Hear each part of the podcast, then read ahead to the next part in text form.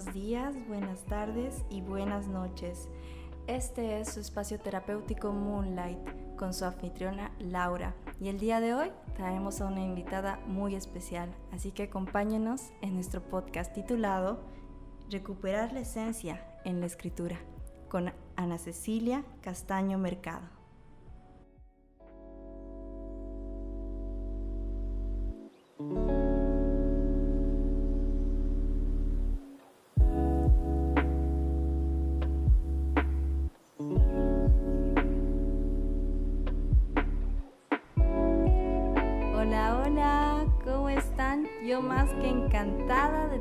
Aquí nuevamente en este domingo con sus invitadas especiales.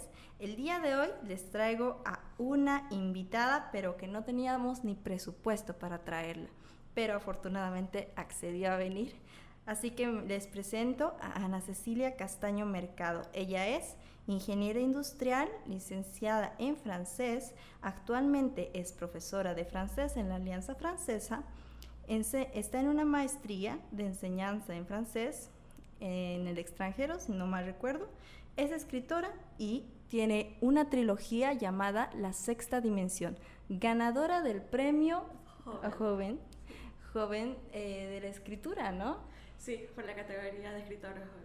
Ese datito, como ya saben, aquí está nuestra invitada, entonces Cecilia, un placer tenerte acá, un aplauso aquí interno para que no se nos vaya el audio, pero muy muy feliz de tenerte, Ceci.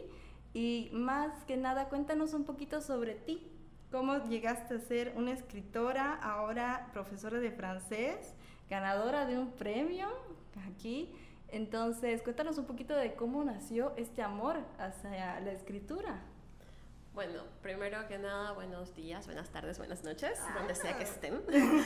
Eh, gracias por invitarme, por darme este espacio para poder compartir con vos y con los demás también.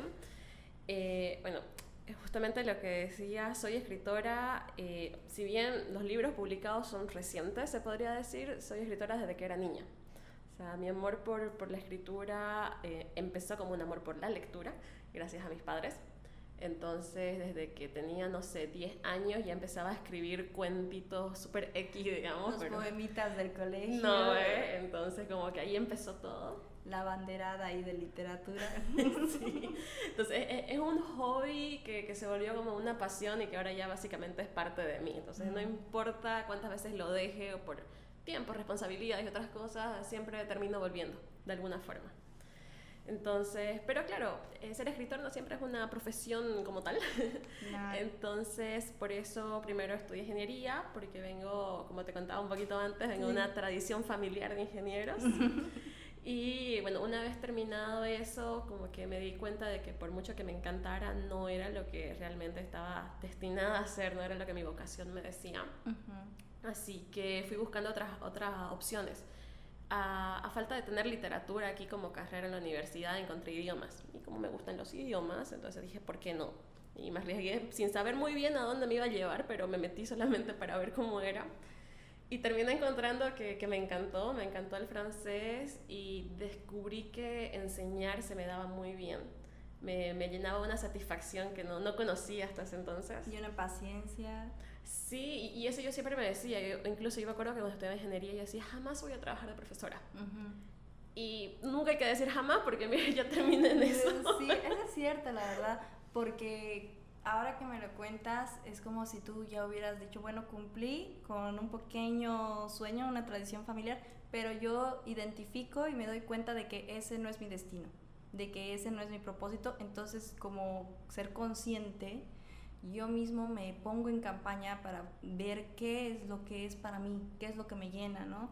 Y es ahí donde nace eh, la escritura, lo que empiezas a crear con también tu profesión de ser profesora de inglés en la Alianza Francesa, que entonces es eh, muy prestigiosa la institución y más que nada es el hecho de cómo es que la escritura te llegó a ti en un momento que tal vez era un poquito difícil, porque también en este espacio eh, hablamos sobre, bueno, tú bien sabes, sobre cómo hay ciertas condiciones que nos ayudan cómo nosotros hemos superado momentos difíciles o hemos tal vez transformado nuestra vida a partir de un suceso o a partir de una determinación.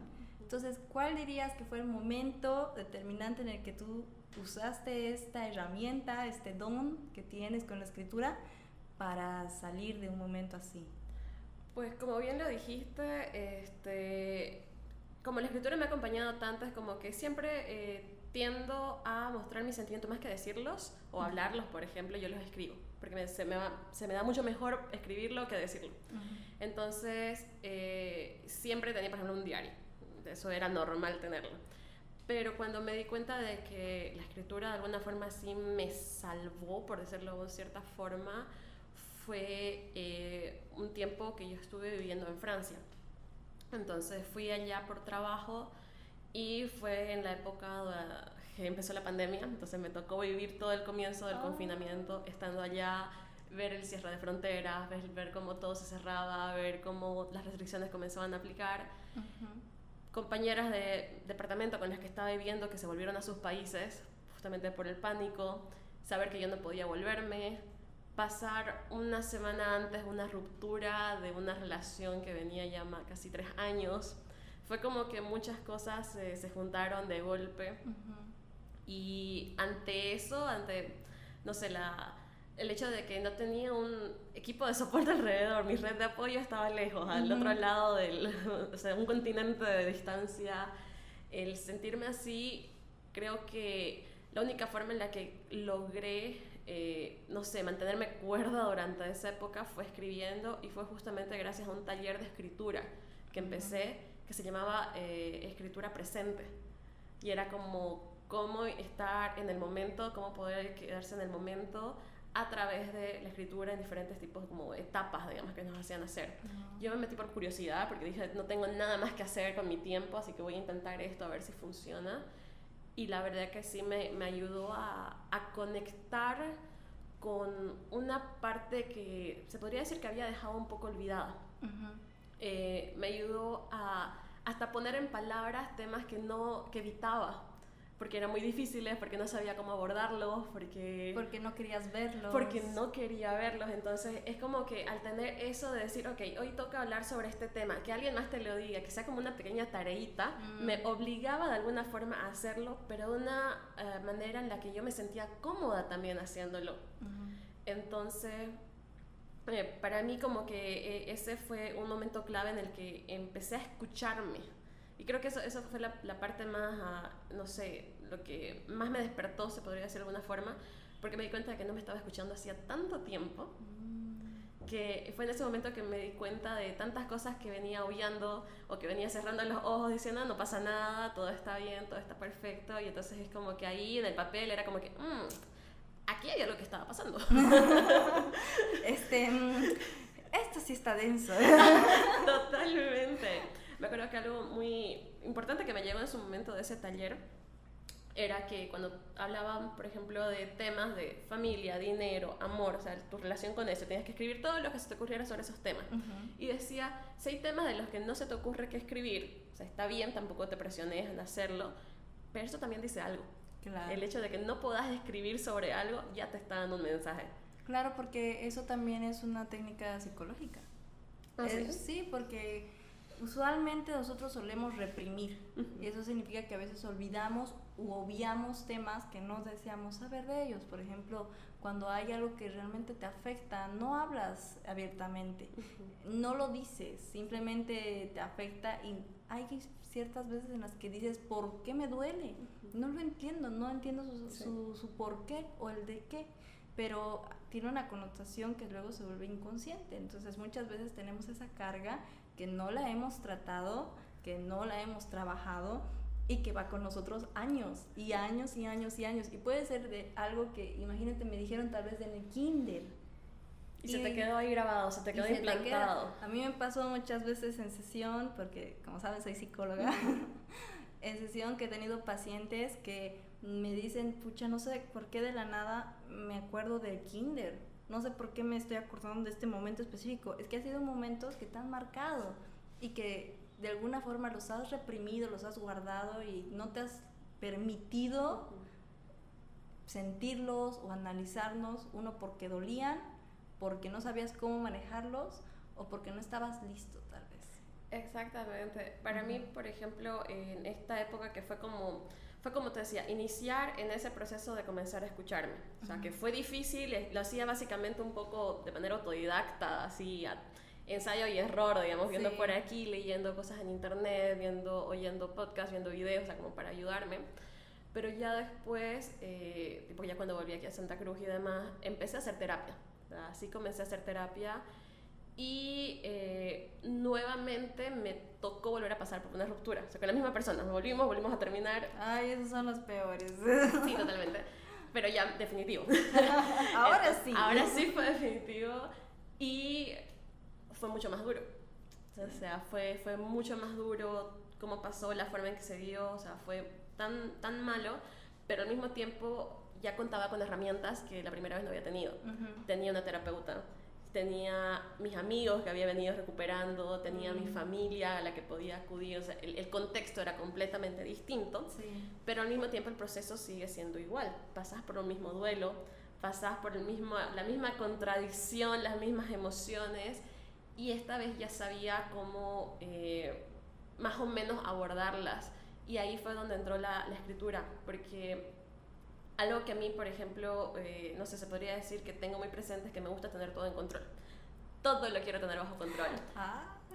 Sí, soy un poco controladora en ese sentido. O sea, me gusta eh, saber por qué pasan las cosas. Mm. Y ubicas que a veces no hay explicaciones. Sí. Puedes hacer las preguntas que querrás, pero no siempre vas a tener una explicación o no la explicación que querés. O tal vez no no es la explicación que quieres escuchar. Exactamente. Entonces, y lidiar con eso, con el no tener respuestas, lidiar con el hecho de que quizás no quiero oír las respuestas, eh, era complicado. Y ante eso fue donde surgió la escritura porque me permitió, ya no era un diario, de hecho esta vez no fue en forma de diario, lo hice en forma de cartas. Ah. Porque empecé a escribir cartas que jamás envié, digamos, que jamás pasaron del papel en el que estaban pero era como un día una carta distinta. Y cada día era una emoción tan diferente, porque un día podía ser una carta llena de enojo, de rabia, de reclamo, y al día siguiente podía ser una carta de recordando todo lo bonito que había pasado, e, el dolor de no tenerlo cerca o extrañarlo, o sea, realmente eh, parecía que no había ni orden. Claro. O sea, no era como que hubiera una progresión exacta, digamos, pero al mismo tiempo eso me ayudaba a liberar todo lo que tenía dentro que no podía de otra forma. Porque yo recuerdo bien que los primeros días después de esa estructura tenía tanta energía dentro de, tanto enojo, tanto este, que me acuerdo que empecé a entrenar, porque eso a veces ayuda a liberar tensión. Sí. Pero me estaba haciendo daño porque entrenaba tanto y me esforzaba tanto, o sea, ponía mi, mi cuerpo a su límite y no funcionaba. O sea, seguía exactamente igual, seguía sin poder dormir, seguía sin poder comer, seguía sin poder hacer nada. Claro. Que la única opción realmente fuera escribirlo escribirlo para de alguna manera sacar todo ese embrollo mental que ahí había ahí dentro. Claro, porque sabes que eh, uno puede decir, bueno, voy a hacer esto, esto, esto, voy a hacer ejercicio, voy a empezar a comer bien, voy a hacer eh, también meditación, etcétera, y también voy a hacer esto. Eh, a veces uno dice, quiero tener esa vida porque quiero mejorar, pero no se da cuenta que también mejorar tiene, tiene que ver mucho con la aceptación. Tiene que ver con ser Em, más comprensivo con uno mismo, poder no presionarse. Y es que también nosotros tenemos que empezar a tratarnos con cariño y con respeto, porque también presionarnos, sabes que no, tienes que estar bien, es como que seguir presionando y seguir negando el hecho de que te duele. Exactamente, y eso a veces eso cuesta asimilarlo, porque te lo pueden decir, yo me acuerdo que mi terapeuta me lo decía, digamos, lo estás haciendo bien, si te sentís mal otra vez después de tres meses, no hay problema, es normal, vas, a, vas a sentir que estás volviendo hacia atrás, pero no, estás avanzando, realmente estás avanzando pero es, es, complicado no ponerse esa presión, peor cuando sos muy exigente con vos mismo. Exacto. Y, o sea, ya te has dado cuenta un poco leyendo mi historia, digamos, de esto, o sea, de que me exijo, me exijo por todas partes. y eso también incluye en lo personal, en ese tipo de cosas. Entonces, me exigía a sentirme bien, a, a, pasar todo eso, a dejar las cosas atrás. Y no me daba cuenta de que no podía apresurar que me estaba haciendo daño intentando apresurar las cosas. Entonces, eh, creo que para mí el hecho de no juzgarme, de, de, acompañarme solamente y darme palmaditas en la espalda de está bien, Ceci, hoy no fue un buen día, pero estamos bien, vamos a estar bien en algún momento, fue una de las cosas más, más complicadas. Y de alguna forma el hecho de poder escribirlo todo eso, incluso cuando no pudiera articular las palabras, pero dejarlo ahí en tinta y poder releerlo después, sobre todo eso, releerlo después y ver a la Ceci de hace una semana, ver a la Ceci de hace un mes y darme cuenta realmente de que algo estaba cambiando, de que sí estaba progresando, aunque yo pareciera que no lo viera. Claro, porque muchas veces sucede eso en terapia, que dicen, pasan dos o tres meses, dicen, ay, pero me siento peor, me siento mucho peor, me siento mal. Y la cuestión no es que estés empeorando, es que ahora estás notando realmente tu dolor, estás dándole un nombre y estás dando la importancia que merecía en ese momento. Y en vez de estar retrocediendo, ahora sí lo estás tratando. Pero hay veces en las que las personas se desaniman porque dicen, esto no funciona, esto no funciona, entonces me está quitando mi plata, o al final, eh, tal vez no es siempre con terapia, dicen, no funciona el gimnasio, me sigo sintiendo mal, o no funciona, también hay personas que terminan una relación, van a otra y dicen, no me funciona con esta persona porque no me siento bien. Es que no, no has dado el tiempo suficiente para eso. Me acuerdo que hay algo que dicen, por ejemplo, a veces cuando haces una desintoxicación, de que primero te pones mal y después recién te pones bien. Sí. Y lo mismo pasa en cierto modo cuando hay esos momentos difíciles. Y no, creo que no solamente es en cuestiones de rupturas, o sea, puede ser cualquier otro tipo de cambio de tu vida, de que hay un momento en el que te sentís tan mal que estás en el fondo, pero después mejora. Solamente que tenés que también aceptar de que ese tiempo tiene que pasar, de que hay un tiempo de que te vas a sentir mal y sí va a pasar y no hay como evitarlo, realmente no hay como evitarlo. Y es que también hay mucho el miedo, porque yo también recuerdo que pasé por una etapa eh, que fueron de más oscuras de mi vida, por así decirlo, en las que yo también me sentía como que muy afligida porque algo malo pasaría. O sea, yo siempre he sido muy supersticiosa. Independientemente de mis creencias, siempre he sido muy supersticiosa. Entonces, yo cuando veía, no sé, un gato negro o pasaba bajo una escalera, ya, ponía, ya me ponía en la posición de, no, algo malo va a pasar, algo malo va a pasar. Esa ansiedad por el futuro, digamos. Exacto. Y el hecho de no saber qué iba a pasar y creer que iba a pasar lo peor, me predisponía a que cualquier tontería yo ya lo maximizaba. Y es que a veces es así, es como que nosotros nos decimos, a em, cuando estamos en un mal momento, maximizamos la situación negativa y no nos damos cuenta que la vida es así, vas a tener malos momentos, vas a atravesarlos y también vas a tener buenos momentos. Eh, la belleza también de estar en un mal momento es que tú puedas vivirlo y apreciarlo por lo que es, como acabas de decirlo, solo acompañarte. Y es ahí donde recién puedes ir de una manera sana con tu dolor, porque el dolor no va a pasar. El dolor va a seguir, pero lo que puedes hacer es acompañarte a ti mismo con ello. Y eventualmente saldrá, eventualmente llegarás a un mejor lugar, pero por el momento no, Y lo difícil está ahí de que, o sea, como vos lo estás viviendo, o sea, lo estás sintiendo, no hay en ese momento la capacidad a veces de tomar una perspectiva, de como que alejarse un poquito para justamente decirse esas palabras de va a pasar. Claro. No, porque lo estás sintiendo, te sentís tan mal, lo sentís tan fuerte que decís, esto no se acaba nunca. Y, y, yo creo que me parece que en eso justamente es lo que ayudan los libros. O sea, las historias en realidad, más que los libros como tal, las historias porque a veces te puedes encontrar con, personajes que están pasando exactamente por lo mismo, pero ya no lo estás viviendo vos, lo estás leyendo de alguien más. Y verlo te ayuda a ver que hay un proceso, te ayuda a sentirte acompañado, como alguien más también lo sufrió, por decirlo de alguna forma. Y en mi caso, eh, el escribir de otras, otros personajes a mí me permite tomar esa distancia. Porque puedo imaginarme a una persona X que le está pasando lo mismo que a mí, pero cuando lo escribo, no escribo desde mi propia persona, no escribo desde mis zapatos, escribo desde ella.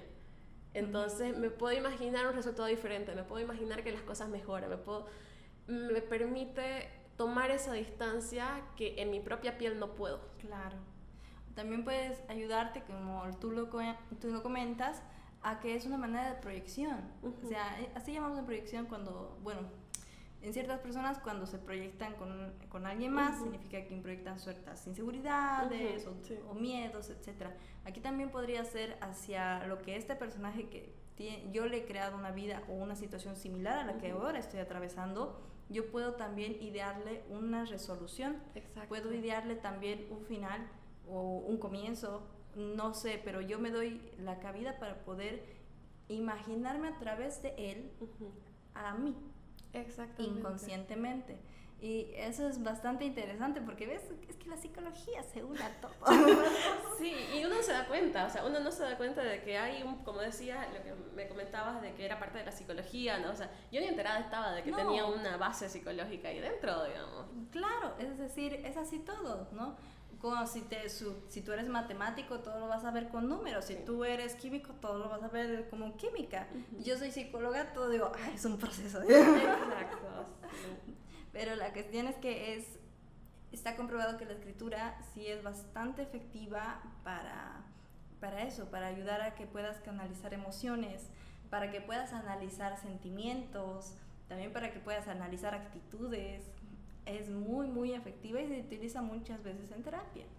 Entonces, a mí me parece que es un instrumento muy valioso y algo que puede ayudarnos a todos, si es que fuéramos escritores o no, si es que nos gustara o no escribir, porque quién sabe, ¿no? Al final uno nunca, uno nunca sabe cuándo va a tener un momento de lucidez para poder escribir algo bellísimo y hermoso y salir del corazón. Exacto, porque a mí siempre me preguntan eso de cómo haces para escribir, ¿me entendés? ¿Cómo te educaste? ¿Cómo aprendiste? ¿Qué sé yo? Pero es que muchas personas creen que es como que o naces con eso o no, o no se te da. Claro. Y es, es, verdad que algunas personas tienen más facilidades. Es como que tenés ciertas facilidades para algunas actividades, para otras. Es verdad. Pero yo siempre digo que para escribir no es que necesites eh, un don específico. O sea, vos podés empezar a escribir desde adentro, de lo que sentís, justamente lo que decía, sale del corazón. Y no es. Lo importante cuando estás escribiendo no es la tu ortografía, digamos. Lo importante cuando estás escribiendo es, sacar eso que tenés ahí adentro y poder plasmarlo. Y siempre, eh, siempre digo cuando me preguntan de consejos a las personas para escribir, es como que agarra tu lapicero y un papel y empezá. Cualquier cosa, o sea, empezá a escribir lo que te nazca. Y si estamos tratando de sentimientos, es más aún, o sea, no, no te pongas límite a lo que podés o no escribir, a lo que debes o no escribir, al tipo de lenguaje que vas a utilizar o no. Simplemente es sacarlo. Que se vea bonito no es lo de menos. Claro. Porque eso no es lo importante en ese momento. Lo importante es poder desahogarte de alguna forma. Y quién sabe, por ahí después es una obra maestra, digamos. Claro. nunca sabe.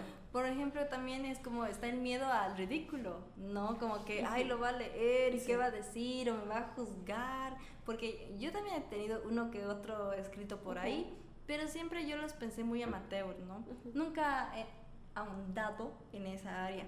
Pero sí creo que existe ese miedo al ridículo entre todos, porque sé de muchas personas que han escrito, que escriben bellísimo y que no lo presentan, justamente por eso. ¿Cómo tú dirías que tal vez tú lidiaste con eso? Eh, supongo que mi forma de lidiarlo fue mostrando, o sea, animarse a mostrarlo es lo más complicado, o sea, la primera vez cuando vas a mostrar a alguien. Entonces yo busqué personas que me quieren. que sé que no van a ser tan duras. Exacto, que, sé que si me dan consejos van a ser críticas constructivas y no van a intentar destruir mis sueños, digamos, algo así. Entonces buscaba mi círculo de amigos y soy muy afortunada de que mi círculo de amigos siempre me apoyó, o sea, desde el colegio era como, ¿qué escribiste? Muéstrame lo que escribiste y demás, o sea, siempre estuvieron ahí apoyándome y dándome consejos. Y creo que eso es lo importante, buscar a alguien con, la que, con quien sientas la confianza suficiente para mostrarte, porque estás, de alguna forma te estás poniendo vulnerable a mostrar algo que salió de, de vos, digamos, lo que vos creaste. Entonces sí es importante encontrar a alguien con quien te sientas en confianza. Eso es lo primero. Tampoco a un extraño, digamos, sino realmente a alguien que, que esté cerca tuyo, que sea de tu, de tu círculo cercano. Claro, porque como te digo, ese miedo a la vergüenza, al qué dirán y qué me pueden decir, eh, es muy fuerte, como es una sensación de te doy una parte de mí, entonces es así. Pero nunca se va, o sea, tampoco hay que creer de que tipo no, va a llegar un punto en que nunca vas a sentir más vergüenza y miedo a hacer el ridículo, no, no se va. Siempre va a estar ese, ese, esa hormiguita ahí diciéndote, pucha, si no les gusta. Claro. Pero... Eh, la cuestión es que vos escribís y, al menos para mí, no sé cómo funcionará para todos los otros escritores, pero también yo escribo por mí. Como te decía, no importa cuántas veces me aleje, siempre vuelvo a la escritura, porque es algo que forma parte de mí. Entonces, yo escribo y si a mí me gusta lo que escribí, entonces estoy contenta. Sé que después lo puedo mejorar, sé que voy a seguir aprendiendo, sé que quizás de aquí a 10 años voy a mirarle y voy a decir como, ay, ¿por qué escribí esto, digamos? Claro. Pero en su momento, en este momento en el que estoy, lo que estoy escribiendo lo estoy haciendo lo mejor que yo puedo. Y creo que también hay que considerar eso de que cuando escribís, escribís para vos mismo también. O sea, ante todo, creo, escribís para vos mismo. Y ya después vienen los demás. Ya va a haber gente que les va a encantar. Y quizás hay gente que no. Pero como dicen, no somos monedita de oro. Entonces es como que no todo el mundo le va a gustar siempre. Y no, no debería ser una limitante para lo que podés o no escribir al final. Sí. Sí, qué bello que dijiste eso. Qué bien. Listo, chao. Ahora te toca publicar tu escrito. Voy a, voy a ponerme en marcha, ¿eh? porque sí, estar ahí desempolvados, empolvándose, perdón. Pero bueno, antes que nada el podcast. Y realmente hay una pregunta que sí quisiera que hagamos antes de que se termine. Quiero que nos des algunos consejos para las personas que están lidiando con un momento difícil en su vida, que no saben cómo atravesarlo, que tal vez tú puedas decirle algo a esa persona que está allá y no sabe cómo poder expresarse, que está pasando por un momento difícil y tal vez, como tú dijiste, no tiene un círculo cercano que pueda apoyarlo o apoyarla. Creo que eh, lo importante primero siempre es buscar qué te funciona, es decir, qué forma te funciona. Yo creo que el arte es una de las mejores expresiones de los sentimientos, ya sea la escritura como en mi caso, pero también puede ser la pintura, la música, el canto, todo lo demás. Eh, lo primero que puedo decir es que perder el, miedo, lo, más difícil va a ser siempre el primer paso, siempre va a ser el más complicado de todos. Entonces, si puede buscar algún tipo de guía, y a eso no me refiero necesariamente a personas, porque a veces no tenemos personas a nuestro alrededor que estén con nosotros, pero hay bastante, ahorita en el internet hay tanto apoyo en ese sentido, como el taller de escritura que yo hice, pero también hay podcasts como estos, por ejemplo, en las redes también hay personas que te dan consejos. Ese, esa guía, por más ah, impersonal que parezca o alejada, ayuda a sentirse acompañado. Entonces, empezar a seguir ese tipo de, contenido que eh, de alguna forma te sienta, te, te acompañe. Y cuando se trate de escribir, escribí como si nadie más lo fuera a leer. O sea, escribí para vos mismo, lo que decía hace un momento escribí solamente para vos porque esa hoja o ese diario que tenés no va a salir al público. Entonces expresa todo, el enojo, la rabia, la tristeza, los miedos. Escribís como si nadie más lo fuera a leer, porque nadie más lo va a leer a menos que vos querrás que alguien lo lea. Entonces, que, que, no haya la vergüenza. Es, ese es el momento en el que tienes que quitarte toda la vergüenza, todos los miedos, todas las inseguridades y realmente desnudarte y conocerte, porque es la única forma al sacarte todo eso que vas a poder mirar adentro tuyo y ver lo que realmente está pasando y lo que realmente tienes ahí. Y solamente así es que vas a poder seguir avanzando.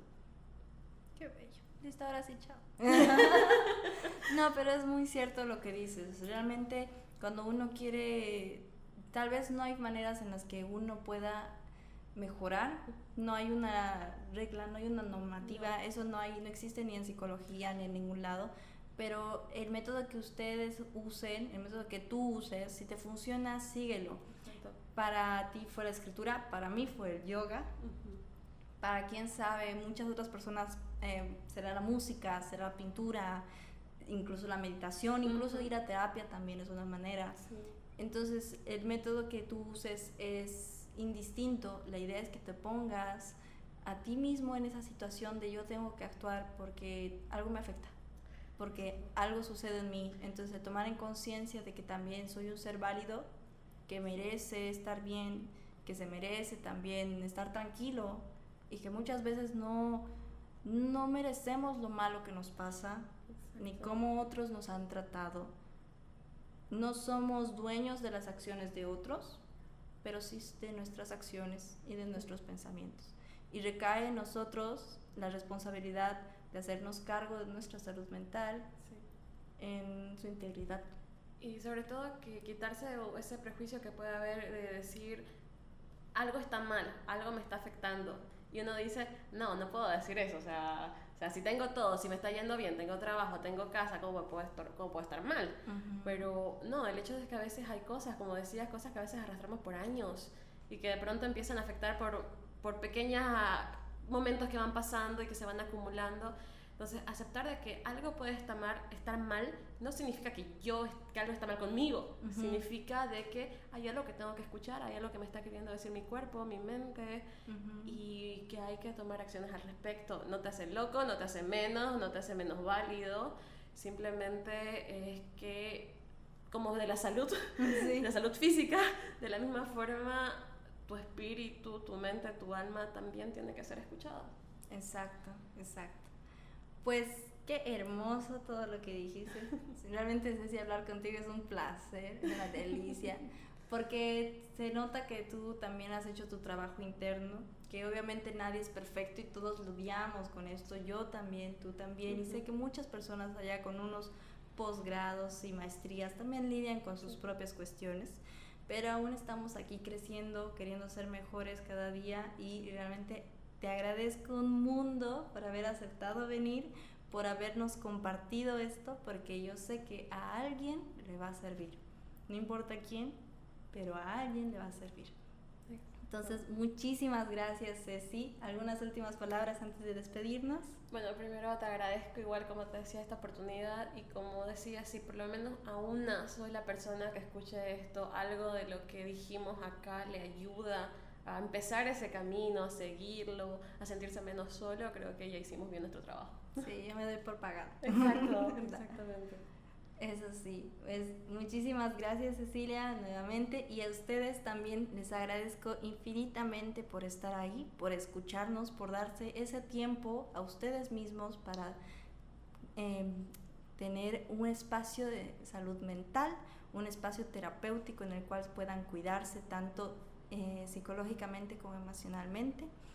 Este fue su podcast Moonlight, su espacio terapéutico y como siempre les deseo buenos días, buenas tardes y buenas noches.